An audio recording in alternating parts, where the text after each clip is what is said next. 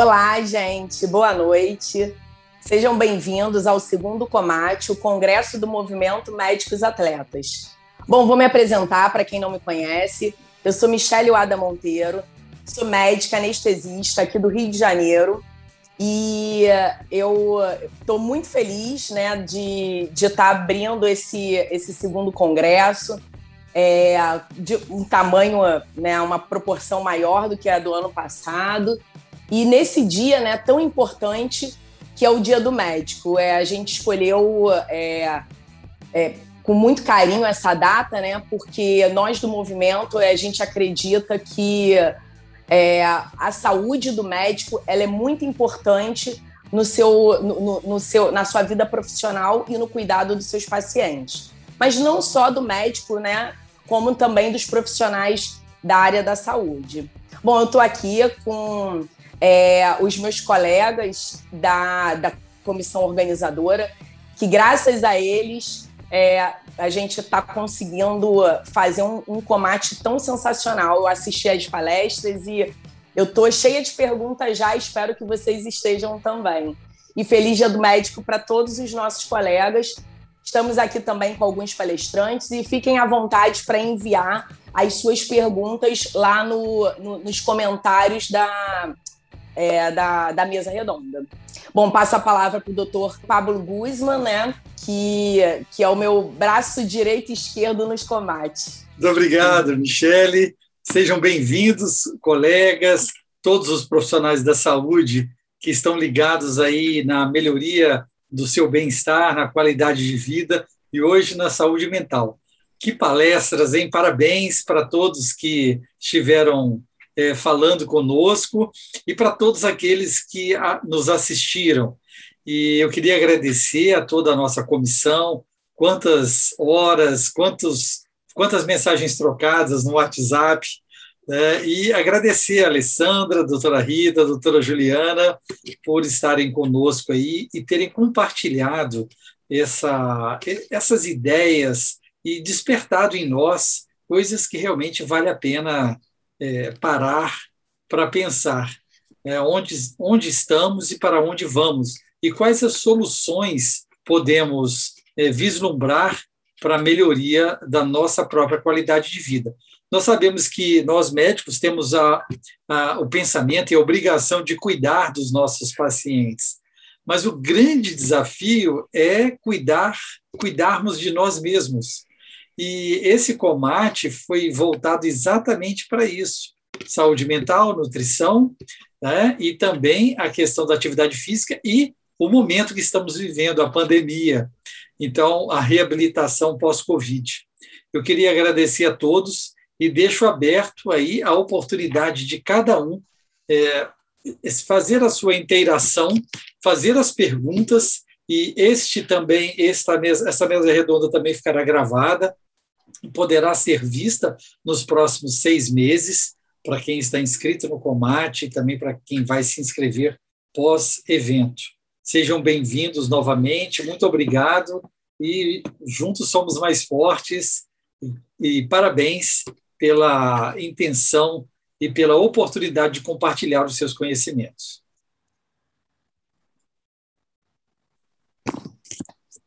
Aí aquela Michele timidez quer falar? né? Aquele silêncio mortal. Não, passo a palavra para minha xará Michele, que também faz parte da comissão organizadora. Então, primeiramente, boa noite. Gostaria de agradecer a todos que estão aqui presentes. Gostaria de agradecer, além da comissão organizadora, organizadora, a todos os palestrantes que nos ajudaram, né, que, que aceitaram esse desafio de montar esse congresso para a gente, né? Um congresso montado por médicos, né, como organizadores, para médicos, mas também para pacientes e para outros profissionais de saúde. Então, algo inovador, né? Algo que a gente não vê, Sim. né? Com temas inovadores, com temas super importantes, mas que a gente vê falar muito pouco, né? A gente vê muito falar, principalmente em congressos médicos, sobre tratamento, sobre técnica cirúrgica, mas ninguém fala em prevenção, né? Ninguém fala em qualidade de vida para né, e, e para evitar é, doenças físicas e doenças mentais, o que é sumamente importante aqui. Gostaria de agradecer a todos que se inscreveram, né? A gente teve além de profissionais de saúde, médicos, é, pacientes né, que estão interessados e sumamente importante essa questão da gente conseguir se aproximar, não só pelo, com, com o Comate, mas pelo próprio movimento da gente conseguir se aproximar dos nossos pacientes, né, uh, promover a saúde e passar a eles né, conhecimento de qualidade e, e, conhecimento baseado na ciência, né. Uh, então, hoje, sendo o dia do médico, acho que é importante a gente ressaltar que a gente, como médico, às, às, vezes, e talvez até pela nossa formação, a gente fica muito focado em, em, cuidar do outro, né? E a gente se esquece, né, de cuidar de nós mesmos, a gente se esquece de nos perguntar quem é que cuida de quem está cuidando, né? Então, super importante a gente cuidar da nossa saúde, uh, inclusive porque se a gente cuidar da nossa saúde, a gente adoece menos e a gente vai estar tá muito mais disponível para o nosso paciente, não apenas né, no sentido de estar saudável, mas de ter mais, mais, disposição, de ter melhor raciocínio, né, de ter uma saúde mental mais equilibrada para poder conduzir os problemas e dar uma, uma orientação melhor. Então, gostaria de agradecer a todos, espero que estejam aproveitando e estou curiosa para ver o que, que vai surgir aqui de, de perguntas e discussões. Bom, eu gostaria de, de pedir né, para os palestrantes se apresentarem. É, a gente pode começar com a doutora Juliana, que abriu a, a, o nosso dia de saúde mental com, a, com um tema bem, bem polêmico, né? que é da palestra Magna. E, e aí depois é, a doutora Rita e depois a doutora Alessandra, por favor, se apresentem para depois iniciarmos as perguntas. Tá bom. Eu sou Juliana Gomes Pereira, sou médica psiquiatra de adultos e infância e adolescência, e eu escolhi falar sobre os efeitos da obesidade na saúde mental, porque existe uma prevalência muito alta, né? Tanto do, do processo da inflamação e as doenças mentais, que são consideradas doenças inflamatórias, como também como uma consequência do tratamento psiquiátrico, né? Que eu não quis dar ênfase a isso hoje, porque a ênfase era na promoção de saúde, em tudo que a gente pode fazer para melhorar a vida e não dos, das consequências deletérias, mas assim, existem muitos medicamentos psiquiátricos, né, que causam ganho de peso, né? Isso é bem fundamentado. Antidepressivos, a maioria causa ganho de peso, antipsicóticos, praticamente todos. Então, a gente tem é, esse cuidado, e eu sempre tenho isso, tanto na, na prescrição da atividade física como promoção de saúde, como em um cuidado, né, de começar qualquer tratamento psiquiátrico, farmacológico e dizer, olha, se você não gosta, você vai precisar arrumar um jeito de gostar. então, assim, ai, não gosto de nada, academia odeio. Ok, vamos pensar numa outra maneira, né? Então, eu me lembro até que, eu não sei se eu falei na live com a Mi o ano passado, não, eu acho que eu comentei, Mi, que quando começou a pandemia e eu dispensei a faxineira, sábado era dia de limpar minha casa. E aí eu punha música, eu punha podcast, audiobook, essas coisas, e ia lá para o enfrentamento. E aí eu comecei a ligar o Garmin para ver quantas calorias eu, eu gastava na faxina. E eu fiquei impressionada, porque eu gastava tipo 600 calorias na faxina, sendo que qualquer treino de funcional ou yoga não passava de 200 calorias. Falei, nossa, gente, não é que a gente também precisa dar esse valor para o movimento do dia a dia? Porque tem gente que ah, fala, ah, eu não consigo fazer atividade física, eu não consigo me movimentar mas de repente as pessoas não estão se dando conta que só a quantidade de serviço doméstico que se faz em casa e na feira, como a Mi sempre posta, é, a outra Michelle Manzini, que ela vai à feira e aí ela se programa para a semana para comer saudável, e essa ida à feira já é um solzinho que você ganha um pouquinho de vitamina e você se movimenta. Então, todas as formas de estimular uma vida mais ativa, isso é benéfico, né? Cada vez que você tinha um servicinho de fazer de carro, daí você vai a pé, e aí são 15, 20 minutos a mais que você anda no seu dia, já é alguma coisa. E eu fui percebendo que depois dessa experiência da pandemia, que eu fui falando disso com os pacientes, muitos pacientes hiperresistentes começaram a pensar: nossa, eu não tenho nenhuma vontade de ir para um lugar fazer atividade física mas esse movimento é uma meta atingível, isso eu consigo fazer. Então, só de poder estimular qualquer saída da inércia já é muito importante, né? E olha o, o peso que tem o médico prescrever isso, né? Então, ainda existe na sociedade um respeito maior a uma prescrição médica. E quantos médicos nem mencionam a palavra atividade física, né? Então, acho que, assim, realmente foi muito inovador montar esse congresso, né? De médico para médicos e pacientes e outros profissionais e a gente precisa promover isso que a gente sente falta em todos os outros eventos, né? A gente poder é, dar voz a isso que a gente acredita, porque todo mundo aqui que pratica atividade física e acredita nessa causa do. Não é só acreditar, né? As evidências estão aí. Do estilo de vida, a gente sabe que é nosso papel é, esse tipo de promoção né? Porque tem resultado, tem um impacto bem importante na vida das pessoas e não é só uma pessoa mega fitness plus, né? Ultramaratonista aquática que nada cinco horas que vai fazer a diferença, né? A gente pode fazer esse movimento no dia a dia mesmo sem, sem ser tão difícil. Mas como é importante esse nosso cuidado, quando a Mimanzini falou, a gente precisa se cuidar para cuidar melhor do outro. Em psiquiatria, a gente usa o tempo todo esse argumento, que é a comparação com o avião. Né? Primeiro, você põe a sua máscara de oxigênio, depois sim você pode ajudar alguém. Né? A gente não pode sair querendo salvar vidas e esquecendo né, de se hidratar, de comer saudável, de se movimentar, né? A gente não chega muito longe, né? Até hoje, no dia do médico, eu postei que a, a, a nossa vida não é um tiro de atletismo, mas é uma maratona. Então a gente tem que regular o ritmo e devagar, mas manter ritmado sempre em frente. Né? Então estou muito feliz de participar aqui com vocês hoje. Que bom, que bom, Ju. Que bom. Falou, falou e disse. Depois eu faço os meus comentários. Passa a palavra para a doutora Rita. Bom, boa noite a todos. Meu nome é Rita de Cássia Rodrigues. Eu sou médica anestesiologista igual você, igual o Pablo, né? É, atualmente estou diretora da Sociedade de Anestesiologia do Estado de São Paulo, já estou em final de mandato, e sou professora da disciplina de Anestesiologia, Dor e Terapia Intensiva da Universidade Federal de São Paulo. Foi com muita honra que eu recebi o convite para falar aqui sobre esse programa que eu trouxe para a SAESP, que é o programa chamado We Care, né? Nós Cuidamos, para aqueles médicos anestesiologistas, sócios ou não, da, da SAESP, que tenham algum problema relacionado com o uso abusivo de substâncias psicoativas né, ou drogas. Então, é, um, é algo assim que né, eu já tenho bastante tempo de formada, já vi alguns colegas falecerem, e isso sempre me, me incomodava, né? Eu falei, poxa, né, como fazer, como falar, como abordar, e não entendia.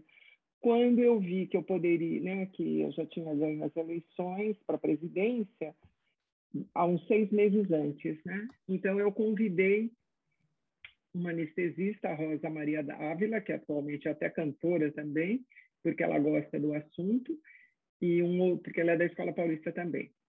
E a, o César Romão, que também é um excelente anestesiologista, que também é formado pela escola, eles estudavam muito isso, e troquei várias ideias com eles e tal, não sei o que, relacionado a como fazer isso, né? E daí fui mexendo, mexendo e teve esse formato né? E esse, a inauguração desse programa foi no dia 26 de junho de 2020. Eu assumi em 22 de abril, dois meses depois o programa já estava lançado, porque eu já estava trabalhando nele. Né? E foi muito interessante, depois desse um ano, porque o que, que eu achei na minha ignorância? Que como a SAESP, gratuitamente, né, tem à disposição três psicólogos especialistas com certificado de dependência química, né? E no, no começo eram só os psicólogos, é, com duas consultas, são consultas de duas horas, primeiro para o anestesiologista, com alguém da família ou alguém do grupo da anestesia, e uma segunda consulta também de duas horas com o familiar, porque é super importante a família. E a gente também paga todos os exames necessários de pesquisa de droga, o que precisar né, fazer durante o tratamento, mas era isso. E fazer aulas, divulgar o programa, né? O que, que eu achei? Que o anestesista ia procurar a gente. Né? Nossa, eu estou com esse problema, tal. deixa eu lá ouvir.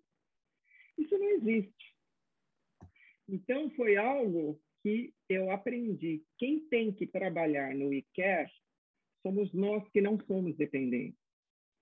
Nós que temos que buscar esse paciente, porque a gente sabe onde ele está, ele me emite vários sinais que, se nós não sabemos, o e-care, através de webinários que a gente está fazendo, toda semana eu tenho uma reunião Zoom, não entra quase ninguém, uma pessoa, três, zero. Né? Mas quem é para entrar? O familiar, o colega, o vizinho, o amigo, o chefe do grupo dele. Né? Então, atualmente, nós estamos trabalhando muito como você reconhecer, fazer o diagnóstico, abordar e trazê-lo para essa entrevista inicial, para esse começo, porque é um tratamento longo, como vocês devem imaginar, lógico, caro, né? Então, a gente não teria condições de bancar todo o tratamento. Mas é, a gente foi aprendendo, depois desse um ano, que não bastava estar ali à disposição. E hoje a gente tem um psiquiatra, sim, então ele passa nas duas consultas com o psicólogo, e um com o psiquiatra especialista em dependência química, além dos exames, né? E hoje também a gente tem um anestesiologista que vai acompanhar este, esse médico. O que, que é acompanhar? De vez em quando, aí depende do caso, tal, dá uma ligada. E aí, como você está? Como você está indo? Onde você está? O que você está fazendo? Tal. Bater papo, conversar, tal, etc. Né? Então, hoje, depois de um ano e pouco, a gente desenvolveu um pouco mais e já estamos com outras ideias também. Né? Mas, enfim, é, é, para iniciar a nossa conversa, é isso aí. E atualmente, só para matar a curiosidade, né, nós estamos com dois médicos e abrimos também para uma é uma mulher cardiologista. A gente não tem acesso ao nome, é totalmente anônimo, exceto uma pessoa da SAESP, que é um colaborador, por causa dos pagamentos que tem que fazer para o psicólogo, para o psiquiatra e para a nossa estatística também, né? Então, eu não sei, e, né? e por que, que eu sei que a gente abriu para cardiologista? Porque a mãe dessa moça, não sei, né, ficou sabendo e estava assim, extremamente preocupada e queria algum aconselhamento. E aí eu falei, não, estamos aqui para isso, né? não vou negar de forma alguma. E nós temos também um programa dentro da SES chamado Ação Solidária. Então, a gente, ela faz parte do Ação Solidária e eu fiquei muito feliz muito mesmo de poder ajudar, né? Uma especialidade que não é nossa. E aí também me abriu. Nós vamos até pensar em trabalhar para outras especialidades, já que os anestesistas são os que mais são vistos, né? Com esse problema, né? Mas é isso aí. É, doutora Rita, eu fico, assim, eu vou puxar a sardinha, né, para o meu lado, né, da anestesia, mas é, é claro que isso, isso se estende é, o programa, quando eu conheci, tem pouco tempo, eu, eu, eu fiquei assim muito, eu fiquei muito emocionada, né? Porque assim, o Pablo está aqui, né? Acaba que nós temos aqui hoje três anestesistas, mas se a gente perguntar, quem da anestesia nunca ouviu falar, né? Ou já perdeu, né? Um colega. Eu já tive residentes e colegas e eu não sabia o que fazer nem quando eu vi o programa, eu, foi emocionante. E aí, quando eu comecei a entender o programa, as minhas perguntas mais para frente vão, vão talvez é, me ajudar a, a, talvez expandir mesmo, porque eu acho que o programa ele está só é uma sementinha que está brotando, Isso. porque tem muita coisa, tem muita coisa por aí. E envolve um pouquinho de tudo, e, é, envolve o que a, a, a palestra, todas as palestras de, de hoje né, estão interligadas, porque é, às vezes a pessoa começa num efeito é, mental de um problema de obesidade, começa a se largar. Eu tenho tive vários residentes obesos, largados, que não dormiam, que só trabalhavam. Então, quando a gente começa a pensar no dia das palestras de hoje, né, nas, nas temáticas, estão todas interligadas. E aí acabam se descuidando, começam no álcool e é por aí vai.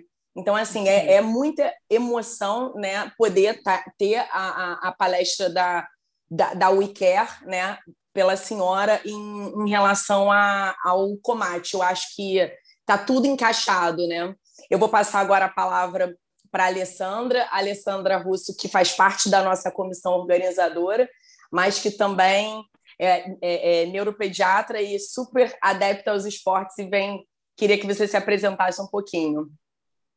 Boa noite, é isso que eu ia falar. Eu sou duplamente agradecida, porque hoje estou aqui como palestrante, como organizadora do congresso. Foi uma super honra de estar participando mais a fundo do, do Comate. Eu acho que é, que é uma quebra de paradigma, né? A gente trazer esse olhar porque a gente tem muito essa coisa, ah, é, é, o médico, aquele cara que ele cuida de todo mundo, que ele não precisa se cuidar, que ele é imortal, que ele é invencível, e a gente trazer a humanidade para a gente, a gente também precisa fazer exercício, a gente precisa comer bem, para poder cuidar do outro. É, mas me apresentando, então, eu sou Alessandra Freitas Russo, eu sou médica neuropediatra, eu tenho uma pós-graduação pelo, pelo Instituto de Psiquiatria do Hospital das Clínicas aqui da USP em, em psiquiatria infantil, e fiz o meu doutorado é, em psiquiatria infantil. Então, eu sou uma. Não tenho essa especialidade no Brasil, mas eu gosto. Eu, eu, eu, eu flerto com uma neuropsiquiatria, né? Por isso que até me senti bastante à vontade de falar de saúde mental na infância é, durante essa pandemia. Então, acho que a gente trazer esse olhar da medicina preventiva, a gente tem no Brasil uma medicina que é extremamente curativa, né? A gente vive enxugando gelo, a gente espera a hipertensão vir para tratar, a gente espera a, a hipercolesterolemia para tratar e sempre com remédio, né? Eu vejo na minha prática clínica, se possível, as pessoas querem um remédio para dormir bem, outro para acordar feliz, outro para estudar melhor e outro para para no final manter o, o corpo é, são. E isso não existe. É, eu acho que quando a gente pensa em atividade física, em práticas é, de autocuidado, de medicina preventiva, eu acho que a gente divide a responsabilidade com o paciente. E isso é a grande sacada do, da, da, medicina do futuro. É, eu não sou a médica super poderosa que vou curar todo mundo. Eu sou sua parceira, vou fazer minha parte, você vai fazer a sua, e a gente vai chegar numa boa evolução. E quando a gente fala de infância, né, eu como neuropediatra, e a Ju, como psiquiatra também da infância, a gente pensar hoje que a gente pode construir uma cultura de crianças que comam melhor, que ah, pratiquem atividade física, que vão ser mais longevas, que vão chegar aí, porque, na verdade, viver até os 90, até os 100 é fantástico, desde que a gente chegue lá andando, controlando os esfíncter, lúcido, orientado, né? Também porque chegar com baixa qualidade de vida não é não faz sentido. Então é, é, a gente pensar hoje numa qualidade de vida de longo prazo. Então eu acho que foi uma noite interessantíssima. Eu sou suspeita para falar, né? Porque obviamente tenho é, certeza que uma das minhas noites prediletas do Comate. Mas é a gente trazer é, o nome do congresso. Eu acho que hoje a noite abriu mostrando que a atividade física vai muito além das endorfinas, né? Acho que a palestra da Juliana falou isso muito bem, né? Que obesidade é muito além da estética, atividade física vai muito além do barato que dá o exercício físico. É, a doutora Rita falou muito bem da preocupação com o outro, com o olhar do médico, dos profissionais da saúde. Acho que falei para ela um pouquinho antes da gente começar, a gente estava conversando, que é um ato de muita coragem, né? A gente olhar para a nossa fraqueza enquanto profissionais da saúde e, e, abordar isso e lutar contra isso, eu acho que foi uma noite brilhante. Eu estou muito emocionada.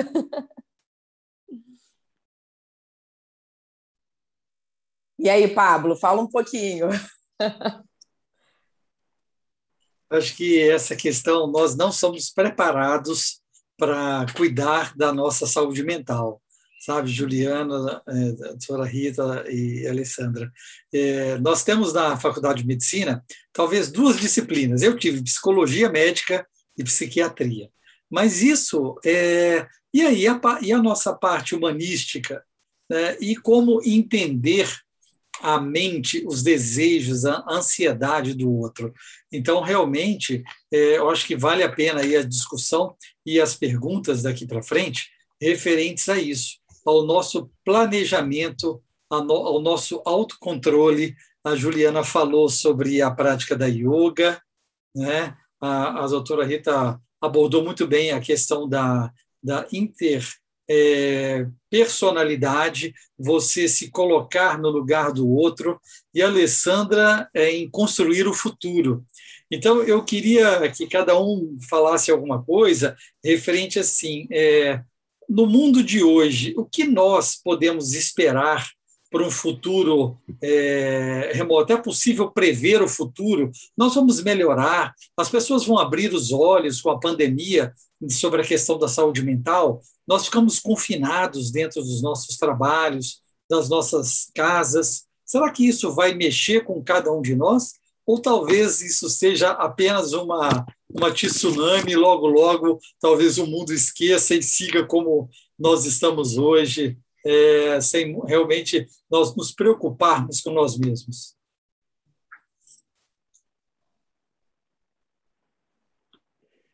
Bom, vou só falar um rapidinho uma coisa. Você falou disso se vai mudar, né? Quando teve o H1N1 que morria, morreu pessoas, vocês lembram que punham álcool gel em tudo quanto era lugar, inclusive nas repartições administrativas, né? Era nos corredores, tal, não sei o quê parou o assunto, sumiu o álcool gel. Né? E aquela coisa de lavar a mão, do álcool gel, sumiu. Voltou com a pandemia. Então, eu acho que a diferença dessa vez é que a pandemia está durando muito. Isso está doendo, machu... além de morrer muito mais gente, né?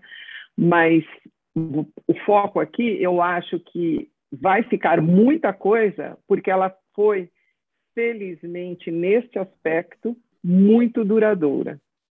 Então, porque todos nós aqui achávamos que ia, ia ter só a primeira onda, né? Estados Unidos só na quarta onda, né?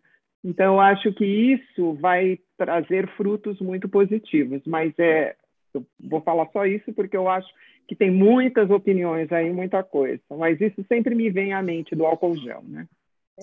Eu, eu, eu concordo, eu Rita. Eu acho que o fato de esse, esse, toda essa pandemia ter uma persistência tão longa isso contribui para a criação de hábito, né? Porque quando é muito breve, a gente não acostuma com a mudança, mas quando é muito prolongado, aí sim a gente consegue instituir o hábito, né? Você sabe que eu me lembro que aquele inferno, né? Cada vez que a gente ia trazer as frutas, verduras, as coisas do supermercado, aquela um milhão de horas para limpar tudo e tal. Aí depois, ai, a transmissão por fomites não é tão importante assim. Mas aí eu já estava gostando da limpeza. Eu falei, gente, eu nunca comi banana tão limpa igual que eu estou comendo agora. Antes eu trazia a banana, punha na fruteira, descascava, já era. Agora eu mergulho a banana no, no balde, com um pouquinho de água sanitária, olha que beleza, quantas doenças eu estou evitando com esses novos hábitos de higiene, né? O supermercado não limpo mais tudo não, porque daí é demais. Mas as frutas e verduras, eu melhorei muito meu hábito de higiene e eu acho que se a gente for pensar em termos de saúde pública, pode melhorar muita doença por causa desse tipo de comportamento, né? É, eu acho que uma coisa que eu até ia comentar, é, depois para passar uma bola para a Juliana, é que desde o início, quando a gente achou que ia ter uma onda só e que se falava que a quarta onda era a da saúde mental, então é da, da, piora né, de, de, de, um monte de aspectos de saúde mental, de quem já tinha, de ansiedade, de burnout, né, a gente passou a falar de saúde mental com uma preocupação preventiva, do tipo, olha, isso aqui está tirando muita coisa da gente e isso vai ter impacto. Né? E pensar até no quanto, por exemplo, uma rede de relacionamentos é importante para a nossa saúde mental. Uma coisa que a gente tinha tanto que a gente não prestava atenção, né? E agora a gente olhou e falou, gente, convivência social faz muita falta, né? Uhum. Sim, exato. E eu fico pensando assim, é, me, eu me surpreendi em alguns congressos de psiquiatria nesse ano que eles mostram que os estudos longitudinais, eles não confirmam exatamente esse aumento do transtorno, mas assim, eu no meu consultório aumentou absurdamente, maioria dos meus amigos psiquiatras, a maioria dos meus amigos psicólogos, todo mundo aumentou muito a demanda de trabalho, e aí eu fico pensando, né, os, os, poucos estudos que a gente tem, né, em que examinaram as mesmas pessoas antes da pandemia e depois da pandemia, até o momento eles não são totalmente claros em dizer, olha, realmente houve aumento da prevalência de transtorno mental. Mas o que a gente está vivendo, eu acho que é muito disso que você falou, Ale, que as pessoas, só desse tema ficar mais em voga na mídia, mídia, em todos os lugares, todo mundo sentiu o impacto da falta de ir no restaurante, de encontrar as pessoas queridas. As pessoas começaram a se preocupar com essa suposta quarta onda, falar, ai, nossa, se eu já estou sentindo um negocinho, deixa eu investigar, porque estão dizendo que né, a coisa vai ficar feia mais para frente, então vamos melhor cuidar. Então, eu acho que essa consciência, né, também muito disseminada pela mídia, é, no Google, uma das palavras mais procuradas foi meditação. Nunca tinha sido. E aí todo mundo, de repente, começa a querer saber do que se trata isso, porque todo mundo está buscando uma maneira de se sentir melhor, né, no meio de tudo isso. Tem uma, um comentário ali no chat da Fernanda falando da, do início da palestra do Daniel Barros, que infelizmente não pôde estar aqui com a gente, que ele fala que é, ele não gosta de treinar, mas ele gosta do efeito de ter treinado. Então, quando ele termina e treina e fala, puxa, eu treinei e isso foi bom. Né? A gente sabe que a gente tem muitos circuitos de recompensa, né? você falou de alguns ruins, né, ligados a alimento, ao uso de álcool, a vícios, que, é, mas a gente também pode achar é, circuitos de recompensa para coisas que nos fazem bem né? Exatamente. E se, e se, se aproveitar disso. É, uma vez eu vi uma palestra do Drauzio Varela, que é um maratonista, né, um médico maratonista, ele falava: o melhor momento do treino para mim é quando termina, endorfina só vem no final. Mas ainda assim, quer dizer, você, você faz tudo isso porque você sabe que. Para sentir final, esse final você vai sentir, né? Então a gente usar esse circuito de recompensa no nosso favor e achar qual é o seu. Né? Eu, eu dou sorte, eu sou mais sortuda que o Drauzio. O meu é o, é o primeiro quilômetro. Eu começo o primeiro quilômetro falando, gente, por que, que eu tô aqui? Quando viro o primeiro quilômetro, cai aquela gotinha de sol e falo, eu vou correr para sempre. Eu quero correr para sempre. então cada um Excelente. tem que o seu circuito.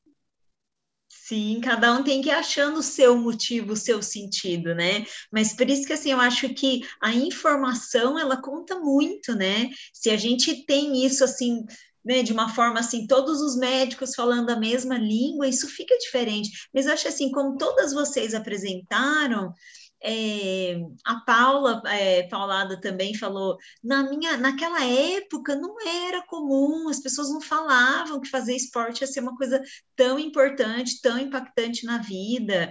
Eu achei tão engraçado que ela falou assim, ah, eu sou, eu sou da década de, né, na década de 80, o pessoal, é, o pai pedia para comprar cerveja, vai no bar, traz cigarro, e eu sou de Taubaté também, né, igual a Paula, e a gente frequentava o mesmo clube na, na infância, adolescência, né, eu não era amiga dela, porque ela era de outra, aquelas, ela é mais velha que eu, então a gente não era da mesma turma, mas o que ela está falando ali, assim, né, da infância e tal, eu vivi, e lá em Taubaté, gente, era uma coisa assim hiper tranquila, hiper. Todo mundo ia no clube antes da idade, tipo, o pai e a mãe convertavam, vamos lá e tal, ia pro baile de carnaval. E a criançada toda baforando lança perfume, gente. Tipo, normal. Depois que eu me tornei médica, e aí eu conversava sobre isso com as pessoas nos outros lugares, em São Paulo, em Curitiba, as pessoas, hã? Você baforou lança perfume com 15 Baforou. anos? Eu falei, eu e todo mundo da minha cidade. E era normal, a gente não achava um problema. O que é também uma questão da cultura. Então, apesar de fazer muita atividade física e ter sido super beneficiada pelos meus pais por isso, em cidade pequena, o abuso de álcool é muito maior do que nas capitais, porque não tem muito outro entretenimento. Então, o abuso de álcool é massivo e o abuso de outras substâncias fáceis que aparecem. Então, isso muda muito, né? O quanto é, a Lê também falou, a família precisa engajar nessa cultura saudável do que comer, de como se movimentar, quais são os círculos sociais que você vai frequentar que vão te trazer bem-estar. Então, isso acaba tendo um efeito assim muito importante, mais uma vez, o motivo da gente poder divulgar isso e ampliar essa noção, né? Ô, Mia, você tem alguma pergunta para as palestrantes? Tenho. Posso começar com a Juliana? Tenho duas perguntas para ela. Ó, vai com calma, hein? a Mia é a rainha das perguntas tensas. Vai... Ai, que medo, eu tava de boa. Não, Tô tu vai brincando. tirar de letra. Uh, vou, vou, posso começar? Pode. Tá, a primeira é minha, tá? Uh, eu estava vendo ali que tu estava comentando bastante sobre a questão dos malefícios da obesidade é, na saúde física e na, na, saúde mental, principalmente, né? E a, e, e a importância de, de, ter uma boa alimentação e, e, o que comer e como comer e tudo mais, né? E aí, ao mesmo tempo, a gente vê, assim, na mídia, é, mu muita, não, mas dependendo assim o segmento, a gente vê bastante culto à obesidade como um padrão de beleza, né? Inclusive cada vez mais de dizer assim que a pessoa tem que se aceitar como é e que é bonita ela ser obesa, às vezes obesa mórbida, como um padrão de beleza, né? Não estamos falando diretamente de saúde.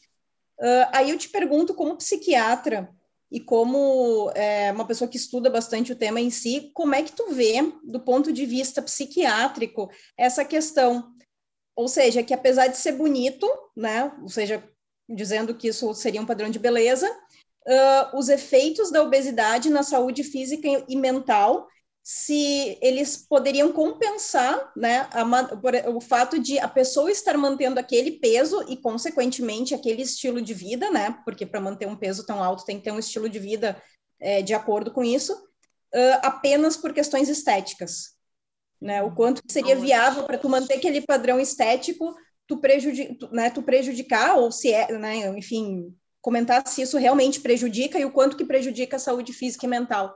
Pensando também que, provavelmente, né, agora com, com, com o passar do, dos anos, a gente tem uma tendência a se aproximar cada vez mais dos, dos 100 anos do que antes, né? Então, a gente tem vários anos a mais que em décadas anteriores a gente não vivia, eu digo a gente assim como população em geral, uh, pensando né, lá no futuro também.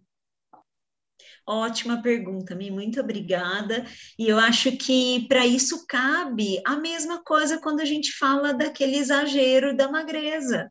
Né? Porque a questão é o equilíbrio, né? Então, se fica magra demais por estética, você tem prejuízos. Se fica obesa demais porque você está achando bonito ser obeso e quer se aceitar, você também vai ter prejuízos. Então, assim, eu nunca deixei de orientar, né, quando eu recebo um paciente com obesidade, de que isso é um fator de risco complicador para suas emoções porque um corpo inflamado é um corpo que sente ansiedade de uma maneira mais substancial. A gente ainda não tem, né, todas as provas de causa, né? Por isso que na psiquiatria a gente chama de transtorno mental, não chama de doença, porque a gente não conhece a causa exata, mas a gente já tem aí muitos marcadores biológicos em estudos que mostram que, por exemplo, pessoas que têm PCR aumentado com maior frequência, mostrando um corpo mais inflamado, costumam ter mais sintomas de depressão e ansiedade,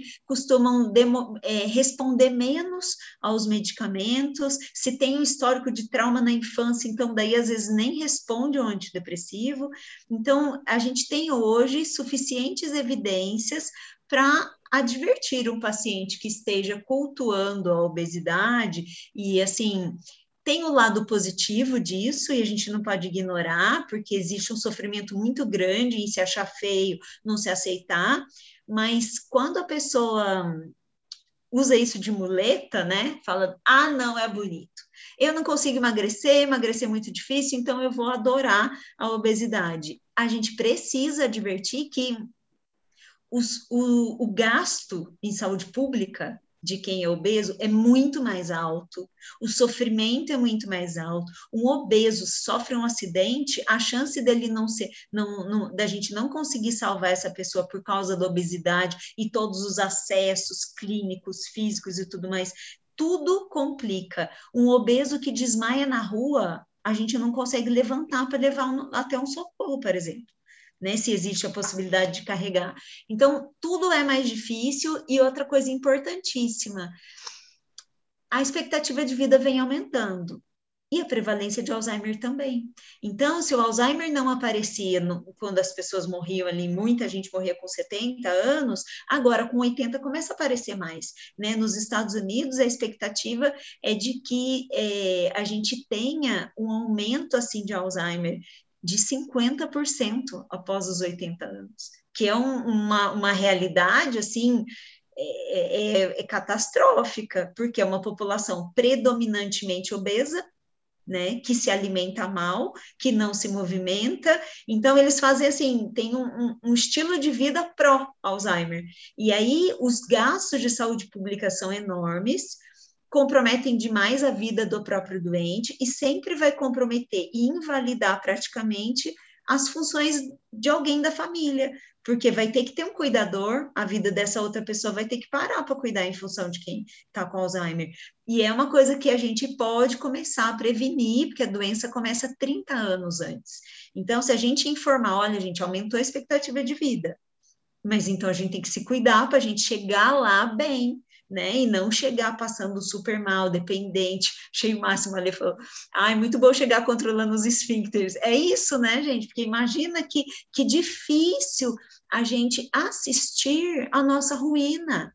A, gente, a nossa a envelhecer não é fácil, né? Então, envelhecer com qualidade é muito importante. Eu saí de um emprego assim que me consumia muito em 2017. E aí eu comecei a fazer aulas de alongamento na academia, duas vezes por semana, uma aulinha de meia hora. E o, tudo meu do condicionamento na academia era ótimo. E o meu alongamento era um horror, e aí as pessoas falavam, nossa, Juliana, você é péssima para alongar. E daí hoje eu olho para mim, assim, fazendo yoga, as coisas que eu faço, eu... Ah! E não é que eu estou super me alongando a vida inteira. Eu estou falando de 2017 para cá, gente. O que eu ganhei de flexibilidade só porque eu comecei a dedicar duas vezes por semana, meia hora a um alongamento. E eu comecei, e às vezes a minha professora falava: Nossa, Ju, você não gosta, né, de fazer isso? Eu falei: Não, mas eu tô aqui lutando. mas por que, que você ficou tão motivada a alongar? Eu falei: Porque eu quero ser uma velhinha que amarra o meu sapato sozinha, eu quero poder fechar um vestido aqui atrás, puxar o zíper e não precisar descer no porteiro se não tiver ninguém na minha casa para fechar o vestido. Eu quero ter mobilidade, né? E como é difícil a gente ver tantos idosos andando na rua, super corcundas. Se alguma coisa cai no chão, eles não conseguem abaixar para pegar. O risco de queda aumenta para caramba. Então, é, é entender que se a gente fizer mais coisas, tanto de movimento como de flexibilidade, de alongamento, a gente vai viver melhor, né? E aí, por isso que eu achei tão interessante lá no projeto Cérebro em Ação, que eu conheci as comunidades Blue Zones, que são idosos acima de 80 que vivem super bem. E essas comunidades estão espalhadas por todo mundo. Então, assim, é um, um super exemplo, né? Tipo, vamos entender como é que esse pessoal tá ficando tão bem assim, vamos fazer igual, né? Sim, verdade. Isso é uma coisa que eu sempre comento, que eu, que, né, eu, eu penso muito nisso que, que, tu, que tu falou. Eu cuido da minha saúde hoje pensando em investir na minha, na minha velhice. E, hum. casualmente, faz umas semanas eu estava atendendo um paciente de 81 anos, eu estou com 38, ele estava me comentando que, passado agora um pouco da pandemia, que ele estava vacinado, ele voltou para academia, e eu comentei que eu detesto fazer fortalecimento muscular, mas que precisa, né?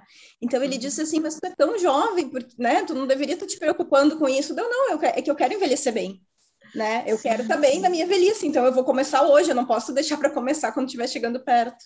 E é exatamente que, é, que, é, que é bem interessante puxando essa sardinha para a infância, é que se a gente for olhar estudos, é quanto mais cedo você começa a atividade física e a boa alimentação, maior a chance de você levar isso para sua vida inteira. Né? Você vai fazendo aquela memória muscular e você vai fazendo aquela memória de circuito de recompensa até de falar isso aqui me faz bem e eu gosto disso. Então, a maior a chance e, de, e maior a chance de você depois passar isso para o seu filho. E então já criar uma cultura de saúde desde a infância, porque eu vou falar uma, uma coisa da minha prática clínica, é muito difícil você chegar para um garoto de 10 anos que está com sobrepeso, a gente tem crianças de 10 anos com 300 de triglicéridos, que é né, um absurdo, sobrepeso, obesidade, e falar, olha, você precisa se cuidar agora para você chegar aos 50 bem. E ele foi olhar para mim e falou: Nossa, mas 50? Oi? 50 é velha, 50 é muito longe. Mas, gato, eu tenho 49. Assim, não é. Você vai piscar o olho quando você você está lá e você vai ter se arrependido dessa decisão que você tomou lá atrás. Né? E é muito difícil. Eu acho que, que isso da gente mostrar né, aquela coisa é possível né? Todo mundo consegue, é difícil. Acho que queria, queria pegar só um gancho do que a Ju falou, das pequenas coisas do dia a dia. Eu acho que é muito legal essas pulseirinhas, tipo Fitbit, o próprio Garmin, Polar, enfim, você marcar, fazer lá, eu tenho que dar 10 mil passos por dia. Gente, a quantidade de. Lembra a primeira vez que eu comprei essa pulseirinha? Eu trabalhava no, numa, numa instituição na ACD e eu ficava, minha sala era a última do corredor. E a gente tinha o coisa eletrônico para chamar o paciente. Só que, como eu ficava lá 10 horas, para dar os meus 10 mil passos, eu passei a levantar da cadeira e ir chamar o paciente. Ah, que diferença que faz isso no dia a dia? Eram 6 mil passos que eu não daria se eu apertasse o botãozinho e que eu passei por conta da pulseirinha, porque eu queria bater a minha meta diária. Não, e os pacientes ficavam super mais felizes em receber, serem recebidos por você, né? Exatamente, né? E aí você cria uma coisa muito mais pessoal. Eu vou lá buscar o meu paciente, né? E eu, Adoro, hoje eu imagina. Marca passo e eu faço isso até hoje.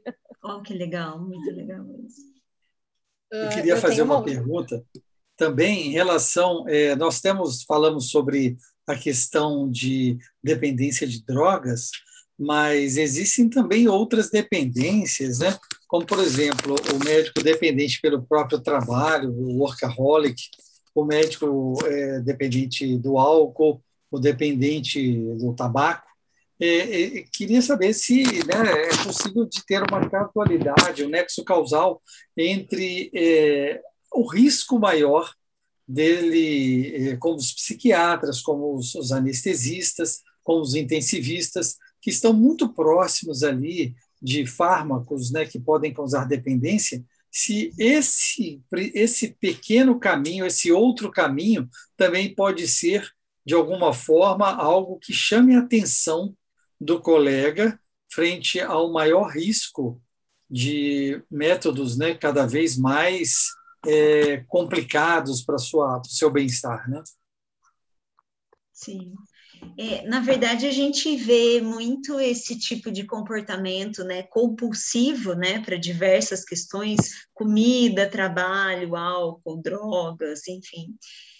E acaba esse comportamento de compulsão, ele tem marcadores genéticos, né, para a gente pensar que se tem pessoas na família que também tiveram isso, a vulnerabilidade fica maior, mas tem muito a ver com o estilo de vida mesmo, né? Então, assim, se a pessoa cria um jeito de viver desse jeito, parece que vai sumindo a lucidez, né? Não se para para refletir. Olha a quantidade de histórias que a gente tem de pessoas que só quando tem uma doença grave que param para prestar atenção nesse tipo de comportamento e param para opa, nossa, eu nunca tinha pensado nisso, mas quando eu vi eu já estava vivendo desse jeito. Eu falo até numa compulsão pelo esporte, né? Por exemplo, em várias lives que eu, que eu conversei com a Mi, eu estava falando do, do meu namorado, que faz ultramaratona de mountain bike. Ele adora, a vida dele, ele é super feliz e tal.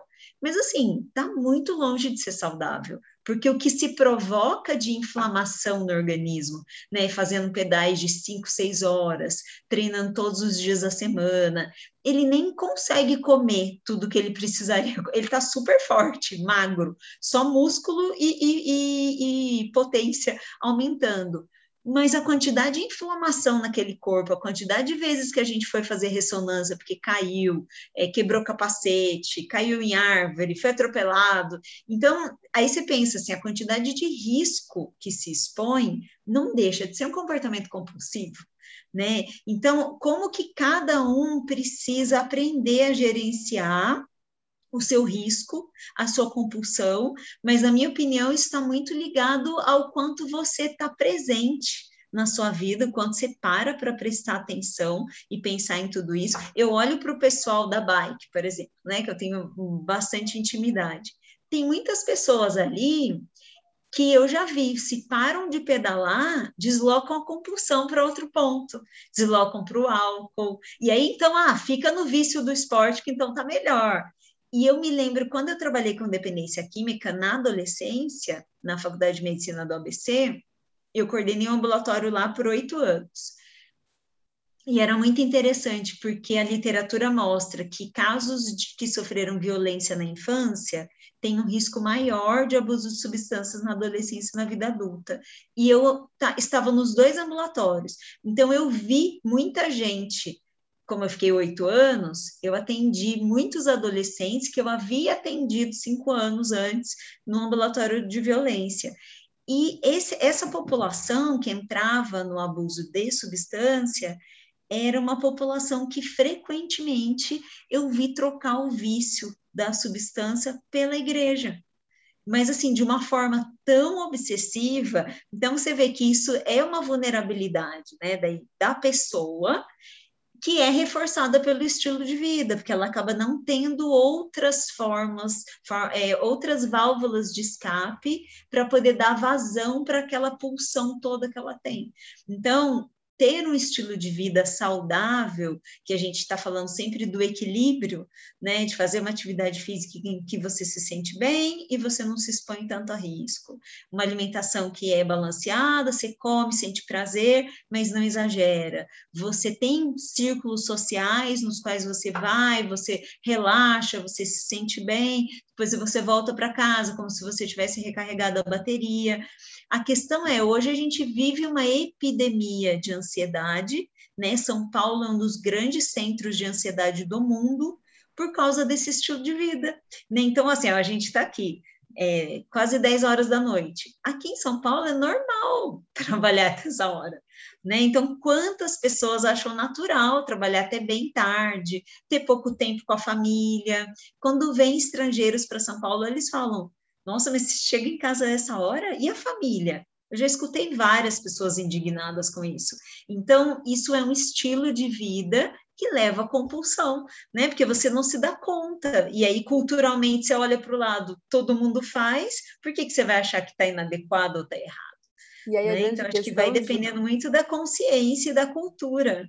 É a grande questão, só para complementar, é que a gente às vezes acaba é, tratando é, sintomaticamente uma compulsão e não tratando o circuito de compulsão indo para outra. Foi quando teve o boom da cirurgia bariátrica, que a pessoa emagrecia pela cirurgia bariátrica e virava um comprador compulsivo, um jogador compulsivo, porque você não tratava a causa base. Né, que era a compulsão alimentar, que era a compulsão, que ele era daquele momento para o alimento, mas que ele ia desviar para outra coisa porque não foi tratado corretamente e está desviando, né, Helena? É, tá altíssima, né, a prevalência da bariátrica, então os endócrinos, os cirurgiões gástricos super recomendam, porque falam é muito efetivo para a obesidade, mas a gente precisa olhar, porque desloca, né, e, e olha, agora há pouquíssimo tempo eu atendi uma paciente, que é minha paciente já há bastante tempo, e ela tem uma compulsão alimentar desde criança, né, começou bem pequenininha mesmo, e aí ela se esforçou para chegar no peso que precisava ser critério para fazer cirurgia bariátrica.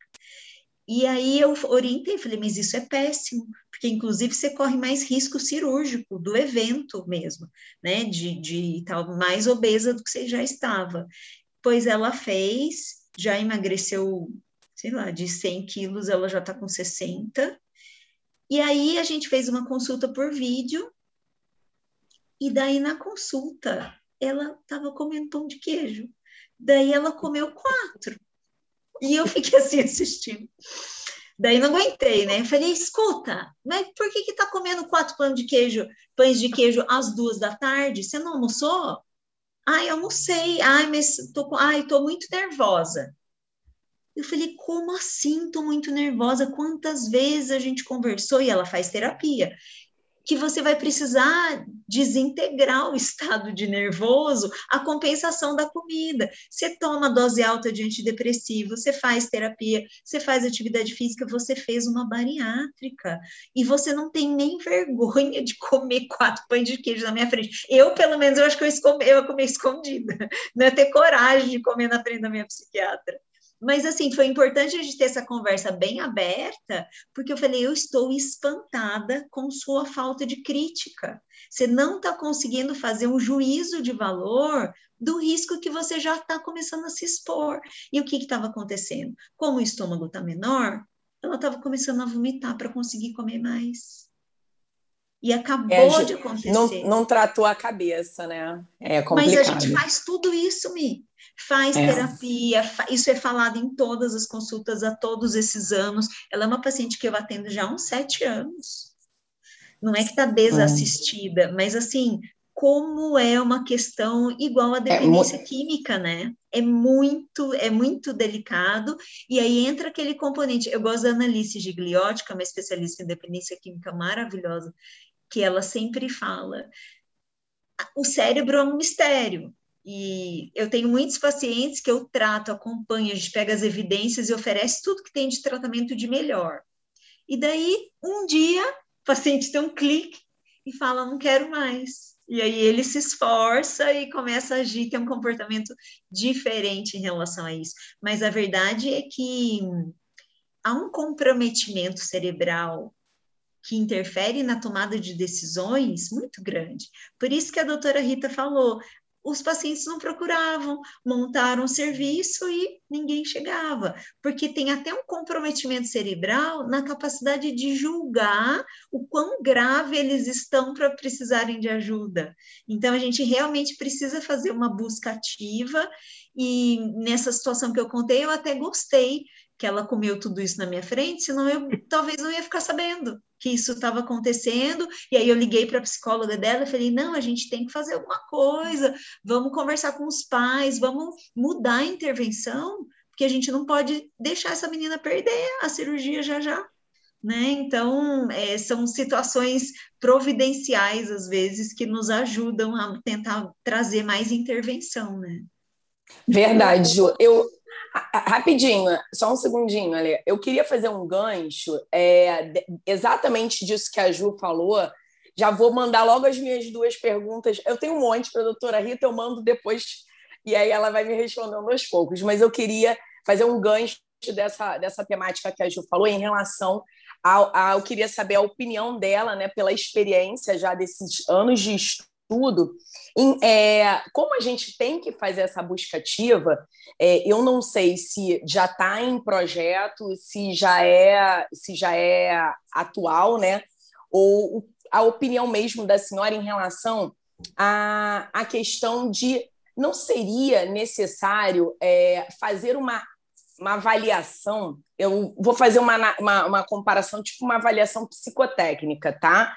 Mas é, para a gente ver se não existia já algum fator predisponente nesses, nesses médicos tão jovens que entram na residência. Aí eu, eu vou falar de anestesia por conta do, da, da, da, da alta, né, dessas histórias todas que a senhora vai e bota na palestra, mas é claro que isso se estende a, a outras especialidades que têm uma alta incidência dessa dependência química? Essa é a minha primeira pergunta. Então, seria, será que não seria interessante a gente estar tá estudando quem está entrando nessas residências que tem já alta incidência de dependência química? E a outra pergunta é a seguinte: é, eu, eu, eu bato muito na tecla, né, no movimento, quem me conhece sabe, é, e, e, também, né, os estudos estão aí para mostrar, e a pandemia veio mostrar na nossa cara que a atividade física ela previne, previne, ela tem benefícios da, da, do fio do cabelo à pontinha da unha do pé. Será que também não seria interessante, nesses programas de residência médica, é, a gente está incentivando a prática de atividade física, uma maneira de estar. Tá, é, uma cobrança indireta, a gente sabe que é uma coisa que não pode estar sendo cobrada, mas é uma especialidade que é muito pesada, né? E também isso se estenderia a outras residências com maior incidência da dependência química. Eu digo isso porque eu tenho certeza, porque assim, eu durante a minha residência, eu eu fiz a minha matrícula da residência no Hospital Naval Marcílio Dias, é, aqui no Rio, da Marinha do Brasil, e saí da matrícula da residência e fui fazer a matrícula na escolinha de surf, que era o meu sonho durante a faculdade inteira, e eu não tinha feito. E foi a minha melhor coisa que eu fiz, foi a minha válvula de escape. E eu tenho certeza que eu, eu, a minha residência foi mais fluida do que muitos colegas que eu via que ficavam bebendo e, e, acabam indo descontar a válvula de escape era outra. Então eu gostaria de saber a opinião da senhora em relação a essas duas questões. Bom, é, primeiro, só para juntar várias coisas aí, o álcool é a maior é, incidência de uso, a droga mais utilizada pelos médicos é a mesma da população em geral. Em primeiro lugar é o álcool. Depois o anestesiologista, fentanil, sulfentanil. O sulfentanil causa uma dependência muito mais rápida do que o fentanil, muito mais grave. E atualmente o propofol, Nova Zelândia Austrália, a principal droga tem sido o propofol. Mas queria frisar que o álcool realmente, né, o Pablo comentou, então é o álcool. O que a gente vê em relação a fazer alguma. conhecer o médico antes dele entrar na especialidade, em relação à anestesia, o que está sendo discutido agora no Brasil, de, com esse negócio do WeCare, com a sociedade brasileira, é a obrigatoriedade de a gente fazer teste de testagem de droga nos anestesiologistas. Isto é algo que é controverso na literatura. Nos Estados Unidos, tem países, tem estados que fazem aleatoriamente e tem outros que não fazem, que são contra. Né? Então, é algo que a gente está discutindo e, como você muito bem falou, nós temos que fazer isso na residência, porque quanto mais precoce o diagnóstico, mais chance realmente do, de recuperação. Né? Eu não falo cura porque é uma doença crônica recidivante né? Uma vez que ele se torne o TUS lá, né? Que ele tem esse diagnóstico. Então, uh, é isso. Então, o que se discute é isso. Em relação a fazer um teste, se ele tem uma tendência ou não, eu nunca vi nada sobre isso. Possivelmente os americanos já devem ter feito alguma coisa. Mas o que eu vejo é isto e o que eu julgo. Eu sou favorável, eu acho que deveríamos fazer, nem se fosse assim, olha, quem se propõe a fazer o teste? A gente até poderia começar voluntariamente, não obrigado, né? Seria uma forma de dar um início numa questão tão polêmica que vai entrar aí pelas pelas vias judiciais, né? Então, mas é algo. Por que, que eu falo isso? Porque existem dois trabalhos, um na Grã-Bretanha, o, na União, né, no Reino Unido, o outro eu não lembro exatamente onde é, que é o seguinte: o paciente, quando ele faz o acompanhamento com psiquiatra, tal, não sei o quê, que ele é dependente químico, tal, não sei o quê, ele, nesses lugares, ele não é obrigado a fazer a testagem, porque para ele ter alta, né, ele precisa mostrar, como a gente diz, que está limpo. Então, né, precisa fazer a testagem e tal, mas não é obrigatório. E aí tem dois trabalhos com um número significativo que dizem, que mostram que aqueles é, médicos que se submeteram à testagem tiveram duas, praticamente duas vezes mais chance, mais boa evolução de se recuperarem dos que os que não quiseram fazer. Então, mostrando o benefício né, de fazer testagens aleatórias, periódicas, etc. Né? Você não pode avisar, ó, segunda-feira vamos fazer o teste, né? Tem que ser aleatório. Né? Então, uh, isso é em relação ao teste. A outra pergunta, desculpe, Michelle, esqueci a segunda. Atividade física. De... Atividade física, muito bem. Então, vejam, e aproveitando que você falou, a Juliana falou da religião, né? O que, que a gente vê hoje? eh, os trabalhos mais recentes, de 2015, falando. Primeiro, ter um hobby. Então, eles deixam isso em aberto, ter um lazer, né, um hobby. E muito fala em religio religiosidade. E aí, quando eu comecei a ler isso, então, uma religiosidade, é, o que você quiser no sentido espiritualista. E aí, quando eu comecei a ler sobre isso, me ocorreu, vocês todos sabem disso, que quando o pessoal vai preso, esses traficantes, esses homicidas, tal, tal, tal, que ficam na prisão, não sei, eles acabam virando evangélicos, né? Porque eles ficam lá lendo a Bíblia, tal, não sei o quê, e a cura, entre aspas, né, dessa, de todo esse malefício que ele fez para a sociedade, vem daí. Então, é, realmente a religiosidade. Tem um filme até chamado A Prece, que é um filme francês, que mostra isso é muito. Pega os, não sei se vocês já assistiram, tem é um lugar que ficam ah. homens e mulheres trabalhando, todos assim, as diversas situações, né? Viciados mesmo em heroína e tudo quanto é tipo de droga, e mostra um específico. E no final ele quer ser o quê? E ele era revoltadíssimo, né? Ele quer ser o quê? Padre. Só que no fim ele. Bom, não vou contar, né? Oh, desculpe. Escapou. Mas foi muito interessante, porque eh, você nem percebe no filme que tem essa conotação religiosa, vai mostrando aos poucos, e aí ele quer ser padre. Mas, enfim, é, fala-se assim em lazer, e o que a gente tem visto muito, né, juntando com o que o Pablo falou também, é a preocupação com burnout. Então, você falou do cara que só trabalha, só trabalha, só trabalha. Isto é um problema cada vez maior, né? Por quê? Porque o médico é acostumado a ter um padrão de vida, uma vida, etc. Cada vez estamos ganhando menos, estamos sendo desvalorizados, né? E não necessariamente desvalorizados, mas a mudança da medicina, né? De tudo isso que está acontecendo aí, a verticalização. Então, isso eu vejo no meu serviço, na Escola Paulista de Medicina eu tenho lá são 120 médicos, mais ou menos anestesistas, eles trabalham muito, muito, muito.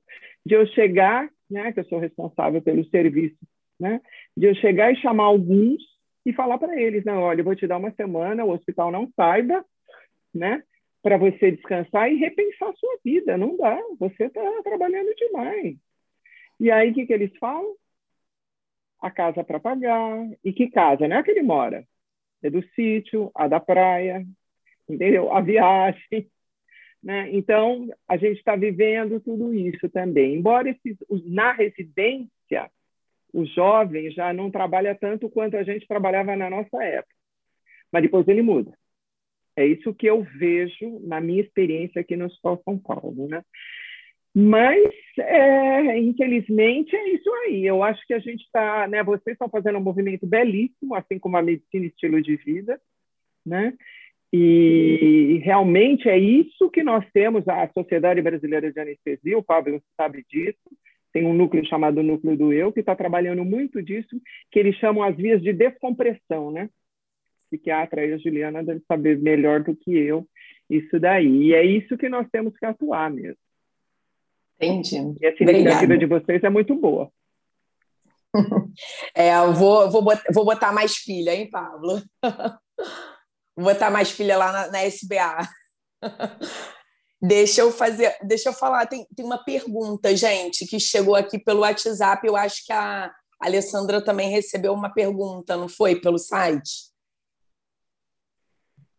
Tem duas aqui no site, uma para mim, uma para Juliana para Juliana. Sim. Vou responder primeiro a minha, que é mais rapidinha. Que a maior interatividade da nova geração com eletrônicos é inevitável. Como que eu oriento os meus os pais quanto aos filhos se está limite de tempo para uso de. Essa é a pergunta, Boa essa pergunta. é a polêmica da neuropediatria, né? Porque quando você vai levar para a diretriz da OMS, que é suportada pela Sociedade Brasileira de Pediatria, que fala que de 0 a 2 anos o tempo de tela é zero, a família olha para você e fala: hã? Mas Impossível. o que, que eu faço com ele? Senta no chão, brinca, se vira gatinha. Mas, Aí os pais é. vão falar, como que eu vou no restaurante? Pois é, né? Sem o DVD. Vou falar, era a melhor maneira de manter o peso pós-gestação, né? Porque você não comia, você ficava atrás do moleque o tempo todo. É. Quando você via, você, né? Era uma manutenção do peso. Então, assim, é, existe uma diretriz de tempo de tela, ela é baixa. Eu sei que é muito difícil, eu falo para os meus pacientes: existe o um mundo ideal, existe o um mundo real, né? Principalmente em épocas de pandemia, em que os pais tinham que estar em casa trabalhando sem babar, gente. Não, tinha, não teve jeito, a galinha pintadinha teve que, que ter o seu papel nesse, nesse local. É, o que a gente fala é, é do não exagero, é da qualidade, né? A gente tem essa coisa de que todo mundo quer ser o pai amigão, gente. Pai é para colocar limite, né? A gente pode ser amigo, a gente pode ser amoroso, mas você tem que cuidar do seu filho. Você não pode deixar a internet aberta para ele, porque a gente sabe que tem o cyberbullying, a gente sabe que tem a adição ao eletroeletrônico, que é muito pior na infância e na adolescência, porque é um cérebro em desenvolvimento. Né? Então a gente tem que colocar limite. Infelizmente, criar filho, a gente não vai poder ser amigão dele e gente boa o tempo todo, né? Então a minha orientação é que é, se for inevitável o tempo de escola, ok, mas o restante do tempo tem sim, de acordo com a idade, a gente tem as diretrizes aí da OMS, a gente tem que limitar. Não dá para passar cinco, seis horas na frente do, do eletroeletrônicos, né? E é isso. E aí tem uma para Juliana. É, quanto à obesidade, é um estudo recente sendo divulgado que entre apenas perder peso ou praticar o exercício físico, a segunda opção, né, que é a prática da atividade física, pode ser mais benéfica. É, na verdade, tem, tem vários estudos falando disso, inclusive tem um em ratos agora, de 2021, dizendo que a gente aumenta muito o fator de neuroplasticidade cerebral com a atividade física. Então, o ganho de peso, é claro que ele é benéfico para ter um corpo com menos inflamação, mas esse, esse estudo, quer ver se você colocar. Ele foi publicado na Metabolic Brain Disorder, chama behavior, você põe, coloca behavioral neuroplasticity mice, é de 2021. E ele mostra que só o fato de fazer atividade física, o rato já mostra mai, maiores fatores de proteção contra ansiedade e outros transtornos psiquiátricos por conta da modulação da neuroplasticidade cerebral. Então, isso é uma coisa que a gente já sabia, né? Mas é muito bacana ter estudo confirmando isso, né? No rato, mas com certeza a gente observa isso na prática clínica e é por isso que esses guidelines importantes, como eu apresentei, né, do Canadá, da Austrália, dos Estados Unidos, todo mundo mostrando que a prescrição para ansiedade e depressão leve não é antidepressivo, é atividade física primeiro. E só se não funcionar, aí a gente deveria realmente prescrever um medicamento psicotrópico. Então, gente, isso é um divisor de águas, né? Tipo, como que pode as pessoas não acharem isso o máximo, né? Caramba, olha o custo, os antidepressivos hoje em dia são muito altos. Os melhores são os originais, que funcionam diferente realmente, só que o custo é altíssimo. Imagina se você pode promover isso através do movimento, 20 minutinhos por dia você começa a fazer alguma coisa e aí você não precisa tomar remédio, já pensou?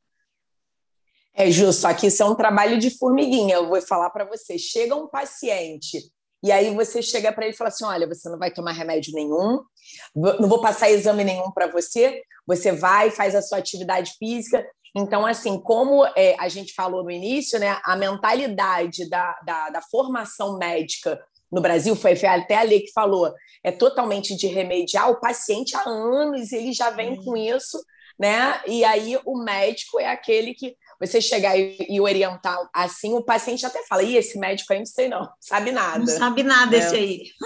É complicado. Esse aí tava, tava fazendo exercício em vez de estudar. Verdade. Mi, você tinha uma pergunta. Verdade, infelizmente. Oi, posso fazer? Pode sim.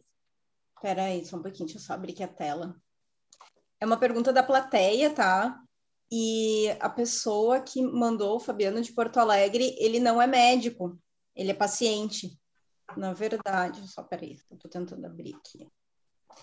Ele é, na verdade, ele é policial civil, então estudante de, de, de direito, né? Um mestrado em direito e estuda bastante essa questão de, de desigualdade econômica né, social. Então a pergunta é para a doutora Juliana, tá? Uh, gostaria de agradecer pela oportunidade de assistir tamanha palestra técnica e objetiva, além de poder realizar questionamento, questionamentos a profissional que de forma brilhante realizou sua explanação nesta noite. Segundo dados apresentados pela Oxfam no ano de 2018, o 1% mais rico arrecadou mais riqueza que o resto da população mundial, ou seja, possuindo quase duas vezes mais riqueza que 7 bilhões de pessoas. Tratando-se da América Latina, dados fornecidos pela CEPAL indicam que houve o crescimento de 18 milhões de pessoas entre 2018 e 2019 que vivem na linha de pobreza e extrema pobreza, somando o total de 263 milhões de pessoas, dentre estas, 72 milhões vivendo abaixo da linha de pobreza, percentual de 40% da população da América Latina. O Banco Mundial considera que o valor de 3 dólares e 20 diariamente recebidos para pessoas em países de renda média ou baixa e 5,50 para países de média alta com a linha de pobreza, ou seja, pessoas que vivem diariamente com menos que esses valores estipulados se encontrariam na situação de pobreza, podendo haver pessoas que se encontram em situação ainda pior, vivendo com apenas R$ 1,90 por dia.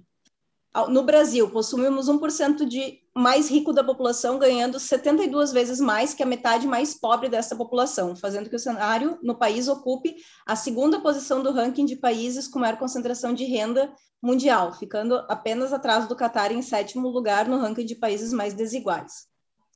Uh, em 2020, isso acabou se ressaltando, chegando a 20 milhões de pessoas que disseram passar 24 horas ou mais sem comer, e 55%, mais de 100 milhões de brasileiros em situação de segurança alimentar, de acordo com o IBGE.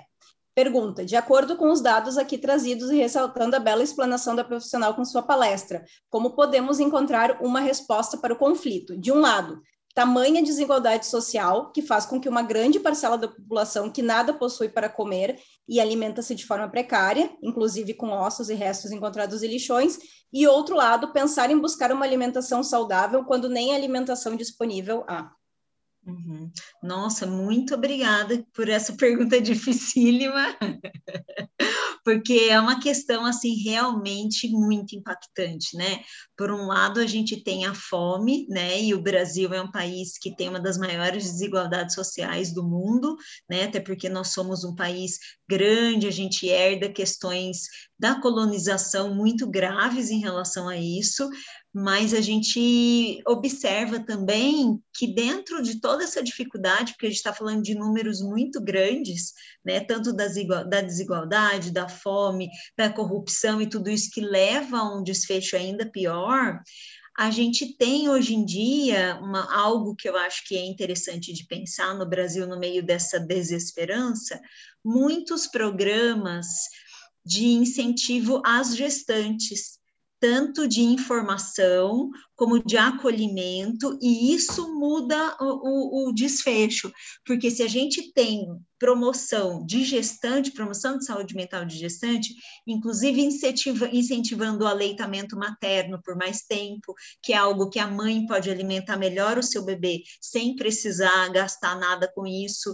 Então, assim, esse tipo de informação muda o cenário da saúde pública, né? Porque se você pensar, poxa, no meio de tanta pobreza, é, se uma mãe, e, e, a gente imagina que uma mãe desnutrida que alimente o seu filho, é claro que é pior a qualidade do leite do que uma mãe que se alimentou bem, isso tem impacto, mas toda essa informação, todo esse auxílio, existem muitas ONGs que fazem um trabalho incrível em relação a isso, até agora, ao longo da pandemia, todo tem várias celebridades que postaram ONGs confiáveis, né, de fome zero, de pessoas para contribuírem em relação a isso, eu fico pensando que é um dos caminhos, né, da gente pensar em como é que todo mundo precisa contribuir, né, e acaba tendo que ter, se o país tem uma das maiores desigualdades de renda e a gente tem inúmeras críticas políticas em relação a isso,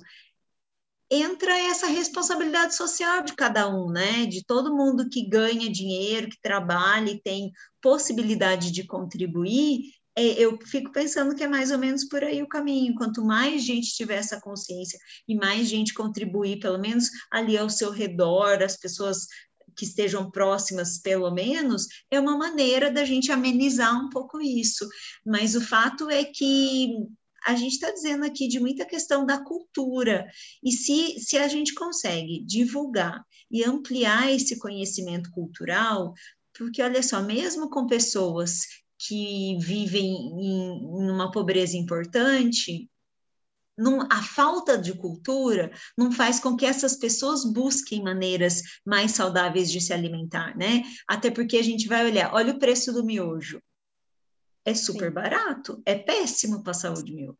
Agora, quantas vezes eu já atendi pessoas no SUS e eu orientei sobre isso e as pessoas falaram: não, não tem condição de comer isso. Mas vira e mexe, esses mesmos pacientes chegavam comendo salgadinho para consulta. Ou uma carteira de cigarro, que é caríssimo. Exato, é exato. Cultural, não tem é orientação. Cultural. Então, então a gente precisa informar sobre isso, porque várias vezes eu, eu falava assim, mas já foi no fim da feira algum dia? Porque assim, o que eles jogam de frutas e verduras fora, só porque elas estão amassadinho, sabe? Eu tenho alguma coisa que não dá para vender, mas eu já tive paciente que falou, eu só como coisa do fim da feira, porque eu ganho, porque eu não tenho condição de comprar, mas eu pego e aí eu faço. E tipo assim, tinha gente que pela criatividade da pessoa, claro, que fazia coisas maravilhosas com tudo que ela pegava do fim da feira sem pagar nada. E fazia geleia, fazia um monte de coisa boa para a família, saudável, com o resto de fim de feira. Então, a gente precisa ampliar isso na cultura para que as pessoas aprendam a buscar acessos também, né? Porque a gente, há muito tempo a gente tem um problema de desnutrição dos bebês farináceos, né? Que não têm acesso à proteína, então abusa do fubá, da farinha de mandioca, de trigo, que é o que é mais barato e acessível. Mas aí os bebês precisam da proteína, né? Precisava do leite, do ovo. E aí a gente tem cada vez mais uma disseminação desse tipo de informação, e eu acho que é a partir daí, né, da informação e da consciência social, né, dessa contribuição de todo mundo fazer algo que esteja ao seu alcance para diminuir essa diferença, é, é, o que é a única coisa que eu enxergo assim que a gente conseguiria além de da esperança máxima de ter um, um, presidente igual a série lá do Netflix, vocês já viram? O Presidente, que é o Kiefer Sutherland. Você assiste aquilo, você fala, não, gente, eu quero morar aí nesse lugar com esse presidente. Política pública, né? Isso é uma coisa de, né? Uma coisa que individualmente a gente não tem como agir. Diretamente falando, né? É, é. Porque é isso, o nosso poder é de voto, mas a gente depende de ter representantes que, que tenham esse tipo de preocupação, que tenham essa consciência moral e social, né? Mas aí, na falta disso, a gente faz o que está ao nosso alcance. A gente passa a depender do micro, né? Das ONGs, né? dessas questões de da gente ter flexibilidade para algumas coisas. A gente desperdiça muito alimento. A gente tem ONGs que trabalham, por exemplo, com receitas com casca de banana, com folha da cenoura, que a gente joga fora, né? É. E que são, são alimentos bons, é, Muito bons. É, nutricionalmente bons, e a gente precisa aprender, obviamente, que isso está é, tá longe da solução, a solução é o que a, o que a Ju falou, é a política pública, né, é respeito do poder público a todo mundo, mas aqui no micro são pequenas coisas que a gente consegue fazer. É, eu trabalhei muito tempo, já falei, em instituições de baixa renda, e é isso, né? Tinha uma nutricionista também com essa pegada, e a gente orientava. Eu aprendi a fazer bife de casca de banana, eu aprendi a fazer uma série de coisas para poder ensinar, né? Para você, você pega e, e você aproveita o máximo de cada alimento. Sim. Você está no mudo, Mi. O microfone está mudo. Foi, foi. Desculpa. Excelente. É, tem mais uma pergunta aqui é, que veio pelo WhatsApp da, da, da Márcia. Eu acredito que a pergunta seja para a Ju, tá? É, tem um amigo de 38 anos tratando de ansiedade há mais de três anos e ainda de licença. Ele voltou a morar com os pais. A psiquiatra não pode conversar com os pais Acho importante a médica ouvir das pessoas que convivem com o paciente para saber se o que ele relata é o que eles percebem. É, vou com ele nas consultas e percebo que ele não mente, mas omite informações. Sim, é verdade. É muito comum haver essa omissão de informação, muito, muito comum. E um caso grave, né, em que tem um prejuízo funcional dessa magnitude, né, da pessoa precisar voltar a morar com os pais, não conseguir ter independência financeira, não conseguir trabalhar, eu acho que é um, é um caso muito grave. E um caso muito grave, eu acho que seria sim interessante conversar com a família para poder pensar em intervenções, né? Não só o foco não é ver o que, que ele não está dizendo, mas é saber o que, que se pode fazer para ajudá-lo melhor, né? Para pensar em ter um olhar para as potencialidades dele, né? Como é que a gente pode investir no que, que ele é bom, o que, que ele gosta, né, o que, que a família percebe, porque eu sempre pergunto quando eu atendo um paciente e eu prescrevi alguma, algum tratamento, quando ele volta, eu sempre pergunto, a ah, sua impressão, tal, tal, tal. E aí o paciente está sozinho, não, ter, não tem nenhum familiar junto, eu pergunto: e os seus familiares, eles te deram esse feedback? Eles percebem que você teve alguma melhora? Porque às vezes você tem um olhar, mas quem está de fora enxerga de outra maneira, e essa informação é útil para nós. E quando eu sinto necessidade, principalmente quando a pessoa não está melhorando, eu peço para falar com a família se o paciente concordar. Tem muitos pacientes que não concordam. E aí, se o paciente é lúcido, se o paciente não tem nenhum quadro psicótico, eu não posso invadir a privacidade e preciso respeitar o sigilo com ele. Mas é uma questão que, assim, normalmente, na maioria das situações, eu não tenho problema de pedir para falar com o familiar, a maioria das pessoas permite. Muitas vezes eu falo, a gente fala juntos né? Não preciso falar separadamente, você participa, você vai saber de tudo. Eu não vou compartilhar nenhum dado que seja sigiloso, né? Mas eu sempre aviso, se você tiver com um pensamento suicida e você compartilhou isso comigo, eu não posso manter esse segredo, eu preciso pedir ajuda porque a gente precisa cuidar de você, né? E eu preciso de uma rede de cuidados, então, nesse caso, eu quebro o sigilo e tenho a proteção da lei para fazer isso, em nome da proteção do paciente. Mas eu fico sempre pensando que em psiquiatria, gente, a família é muito importante para ajudar. Essa rede de cuidados é muito difícil a pessoa fazer tudo sozinha, porque ela está mal, ela não consegue cuidar bem dela. Então, tudo que a gente puder mobilizar de atenção, de suporte, de segurança, de ajuda com a família faz muita diferença.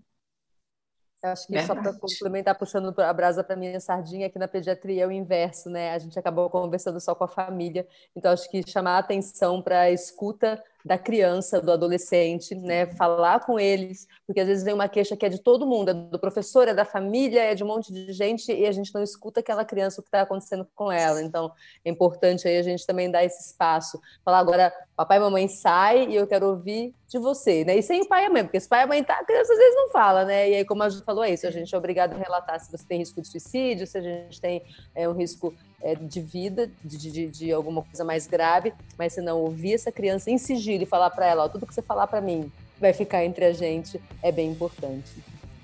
Sim.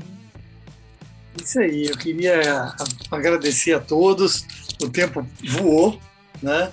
Nós estamos aqui há praticamente uma hora e meia conversando ao vivo na plataforma lá do Comate 2021 e convidar a todos para que continuem conosco amanhã, né, para que a gente possa continuar com o tema é, nutrição e relacionado também à atividade física. E às 18h30 já teremos aí os insights com a doutora Michele apresentando à noite. E toda noite nós vamos ter aí uma vibe que está aí disponível no Medicina do Conhecimento, que é uma rádio web. Então, já que a gente está nessa, nessa batida aí é, online, cada um pode as, assistir aí a todo momento, a qualquer, em qualquer lugar, né? É, a nossa rádio web que também está transmitindo junto aí e depois é, essas nossas discussões vão virar podcasts também no Medicina do Conhecimento. Agradeço então a vocês, muito obrigado, parabéns pelos ensinamentos. Eu sempre falo que compartilhar é multiplicar e amanhã estaremos juntos, né, todos vocês convidadas também para estar conosco na parte da, sobre a nutrição dentro do contexto do medicina, é, o movimento dos médicos atletas. Muito obrigado, obrigado a vocês que estiveram conosco ao vivo. Até mais e até Muito os próximos obrigada. dias. Obrigada pela participação de todos. Obrigada. São ótimas. Boa noite. Boa noite. Obrigada, boa noite. Boa noite.